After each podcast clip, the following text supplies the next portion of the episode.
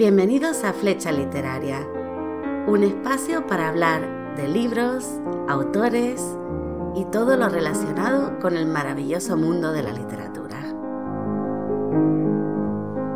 Hoy quiero hablar de una novela que me ha encantado. Me ha gustado muchísimo más de lo que me esperaba. Yo ya había leído Agnes Grey, la otra novela de Anne Bronte, y la verdad es que tampoco me había impresionado. Sí, es una buena novela, disfruté de la lectura, también la recomiendo, pero no me dio lo que me daban, por ejemplo, Cumbres Borrascosas o Lleneire, que me parecieron muy originales, rompedoras. Y por eso siempre había pensado que Anne Bronte era la menos dotada de sus hermanas, digamos. Pero qué equivocada estaba de verdad. Tenéis que leer La inquilina de Wildfell Hall porque es maravillosa. Ahora después de leerla, me parece todo lo contrario, justo que Anne Bronte no solo era una grandísima escritora, sino que además era la más transgresora y la más valiente de las tres hermanas.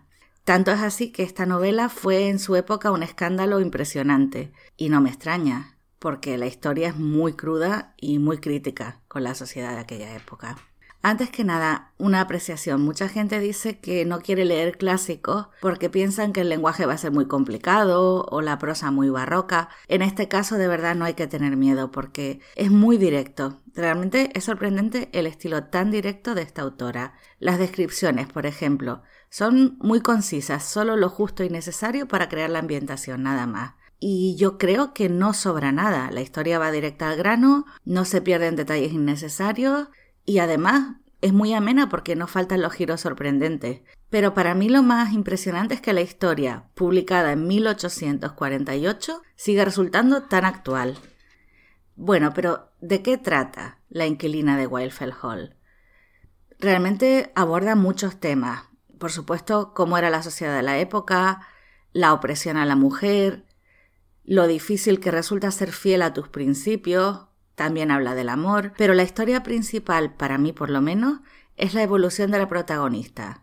Conocemos a Helen cuando es una joven inocente y llena de sueños y la vemos evolucionar hasta su vida adulta como madre y esposa maltratada, así, con todas las letras, porque Anne Bronte no duda para nada en llamar a las cosas por su nombre.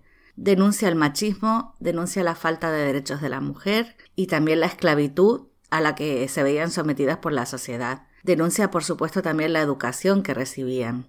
Es una narración sin eufemismo, bastante cruda, la verdad, con una protagonista que se salta todas las normas y que no duda en enfrentarse al escándalo a pesar de lo religiosa que es, no solo al escándalo y a la sociedad, es que se enfrenta incluso hasta a la ley. Anne Bronte en esta novela narra muy claramente los malos tratos psicológicos a los que se ve sometida Helen. Por ejemplo, cómo su marido intenta arrebatarle a su hijo, intenta ponerlo en su contra.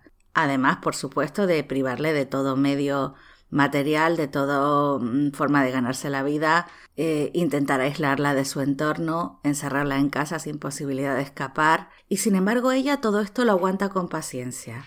A ella lo único que le preocupa es cuando la situación empieza a afectar negativamente a su hijo. Ella aguanta lo que le echen, pero a su hijo que no se lo toquen. Durante toda la historia, el niño es fundamental para la trama. Realmente el niño es lo que motiva todas las decisiones de la protagonista. En la novela hay un debate que me pareció realmente muy interesante acerca de las diferentes formas en que se puede educar a un niño. Y curiosamente, también a una niña, que eso en esa época era bastante innovador.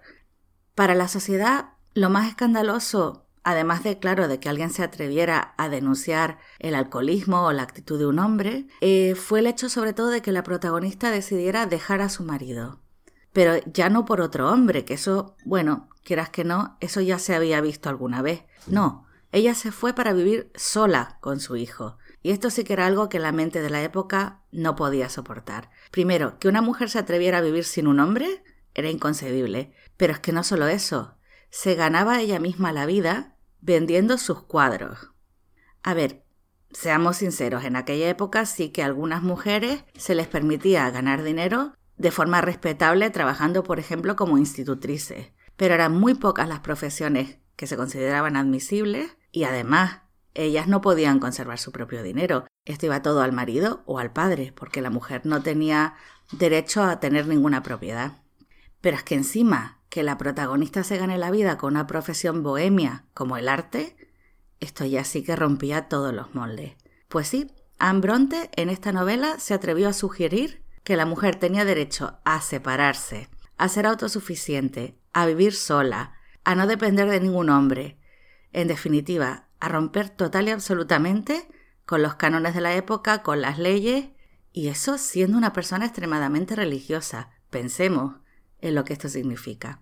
Lo más admirable es que toda esta denuncia va ligada a una altísima calidad literaria, porque la historia te atrapa. Como lector, te sientes de verdad transportado a esa época. Yo por lo menos estaba inmersa en el ambiente, pude empatizar con los personajes, pude vivir lo que ellos viven. Es una historia que realmente consigue emocionar, pero las emociones están descritas de una forma sobria, no resulta empalagosa, no resulta exagerada. Bueno, hay alguna excepción, por ejemplo, en la primera fase del enamoramiento del protagonista masculino, cuando está con la pasión desde el primer amor. Ahí sí hay un texto un poquito más exaltado, pero de resto la autora prefiere convencer con hechos y con razones sobre todo que apelando a la emoción. Y la verdad, sí, consigue convencer. Un ejemplo muy sencillo, la historia de amor. Para que entendáis lo que quiero decir, yo no soy muy aficionada a la literatura romántica. Muchas veces si veo que se mete un romance en una historia que no, que no va de amor, que, que el romance es un añadido que no aporta nada a la trama, me suele molestar. Pero en este caso, no, la verdad, me gustó. La inquilina de Wildfell Hall no es una historia de amor, porque no quiero que nadie se confunda. El romance es una trama secundaria. Mm, para nada, no es la historia principal. Pero está tan bien escrito que realmente conseguí incluso disfrutar leyéndolo. Sobre todo porque es un amor creíble, no es una pasión a primera vista, al revés se va desarrollando muy poco a poco a medida que los personajes se van conociendo. Y lo más curioso es que todo este amor se va narrando desde el punto de vista del protagonista masculino, de su monólogo interno. De hecho, en ningún momento nos hablan de los sentimientos de ella, sino se centran en él. Esto es curioso, esto es interesante. A medida que van cambiando los sentimientos de este hombre, él percibe cosas a su alrededor que antes no había notado y sobre todo empieza a ver con otro punto de vista a las personas que le rodean. De hecho, en esta novela es precisamente un hombre, no una mujer, el que denuncia la presión social, el acoso que sufre su amada en este caso, y quien rechaza pues estos rumores infundados, el que insiste en que no se puede acusar a nadie sin pruebas, y eso me gustó especialmente. También hizo que el personaje me resultara simpático. Pero claro, como cualquier buen escritor, no sería creíble que ningún protagonista fuera o solo villano o solo santo. Hay que tener un poco de las dos cosas en cada personaje. Y de hecho, pues Ambronte consigue con un sorprendente giro dramático mostrarnos el lado menos amable de este protagonista que hasta ese momento nos caía tan bien. Y vemos que no es un héroe típico en ningún caso. De hecho, en algunos momentos este protagonista me resultó francamente irritante. Pues, por ejemplo, cuando deja que el dinero y la posición social le frenen, en vez de defender lo que él realmente siente, lo que piensa. Y es que en esta novela realmente los personajes están a la altura de la trama, están muy muy bien construidos y además muy bien presentados. Porque no solo nosotros los lectores los vamos conociendo poco a poco, sino que los personajes entre sí también se sorprenden y se desconciertan unos a otros. Ahí la autora ha sido muy hábil a la hora de reflejar las interacciones entre ellos. Sobre todo me gustan mucho los diálogos. Tengo preferencia por estos que están llenos de indirectas sutiles y doble sentido, como el de la partida de ajedrez que me gustó muchísimo. Pero también hay otros que me impactaron. Por ejemplo, hay un momento en que la protagonista interpela directamente a un amigo de su marido para exigirle que defienda su honra. Ahí demuestra mucha fuerza. En este libro hay todo tipo de personajes. Hay hombres y mujeres que son descritos con objetividad, mostrando su lado bueno y su lado malo. A ver, hasta cierto punto. Reconozco que sí que hay un villano y sí que hay una heroína virtuosa. Visto desde el punto de vista actual, nos podría parecer un poquito cliché. Pero yo creo que al leer una novela victoriana tenemos que ser conscientes de la época y no lo podemos juzgar desde el punto de vista actual hay que tener en cuenta que la autora sí que se esforzó en presentar también el lado bueno del villano. Incluso su heroína no es simplemente una víctima. Al revés, ella es una mujer que asume sus propios errores sin echarle la culpa a nadie. Esto me parece importante realmente, porque Helen no se dedica a llorar y decir, ay, qué injusta es la vida. No, no. Ella lo que dice, vale, yo me he metido en esto porque yo quise, ahora hay que asumirlo y tengo que ser yo la que encuentre la manera de salir. Otra cosa que quiero destacar es que también hay mujeres muy víboras y muy malas en esta novela y también hay hombres que evolucionan, que aprenden, que cambian sus vidas a mejor. Otro de los temas principales en la inquilina de Wildfell Hall es la responsabilidad individual. ¿Qué puede hacer cada uno para mejorar su propia vida, incluso en las peores circunstancias? Ni todos los hombres son malos, ni todas las mujeres son buenas. La mayor parte de los personajes son grises, y eso me parece muy acertado, porque es realista. Ninguna novela es perfecta, esta tampoco hay cosas que no me han gustado y realmente lo que más me ha molestado durante la lectura es que Helen es extremadamente devota. Hay muchas, muchísimas, demasiadas en mi opinión, referencias a la Biblia, a, Dios, a frases de la Biblia que se citan textualmente. Lo entiendo, primero porque en aquella época la religión era un pilar de la sociedad indiscutible. Y tampoco nos podemos olvidar de que Anne Bronte era hija de un párroco pero a veces resulta excesivo, resulta un poco pesado durante la lectura. Pero si conseguimos, como decía antes, centrarnos en la época y el entorno social, creo que es una cosa que se puede entender perfectamente. Y realmente es la única pega que le puedo hacer al texto. Otra cosa que me ha gustado es la estructura de la novela. Me parece muy curiosa. La narración empieza en presente eh, empieza hablando el protagonista masculino, contando algo que él vivió, rememorando una historia de su juventud. Pero luego nos pasamos a otra voz. El protagonista masculino desaparece por completo y leemos solamente el diario en primera persona de Helen, que también habla en pasado. Y al final vuelve el primer narrador, ahora ya en el presente. Pero está todo hilado de una manera que no, son flashbacks, te parece que todo es una narración lineal. Está muy muy bien hecho técnicamente. Y es una estructura curiosa, no recuerdo haber leído ninguna otra novela con esta estructura, aunque seguro que la hay, pero yo no la conozco. Otra cosa, La inquilina de Wildfell Hall es una obra seria. Aquí no hay momentos de humor, no hay alivio cómico y sin embargo Am consigue que no se haga pesada y tampoco excesivamente dramática en ningún momento, porque la protagonista es muy pragmática, es muy decidida. Entonces no quiere motivar las lágrimas o la compasión del lector. Al revés, a mí lo que me daba era curiosidad. ¿Y ahora cómo vas a actuar? Helen, ¿qué vas a hacer? ¿Cómo vas a salir de esta? También me transmite pues rabia, eh, ganas de venganza por lo que está viviendo. Y si hablamos del protagonista masculino, sí hay momentos en que lo pasa mal, pero muchas veces es por sus propias decisiones. Entonces yo tenía la sensación de, bueno, tú te lo has buscado, así que tampoco es que me hiciera sufrir la novela en ningún momento. Lo que sí es muy importante destacar es que Ambronte fue muy valiente en otra cosa. Habla del alcoholismo como enfermedad. No se trata de que los caballeros se tomen un par de copas de más, bueno, hay que excusarlos, es la forma de divertirse de los hombres. No, ella ya lo plantea como algo serio, como un auténtico problema.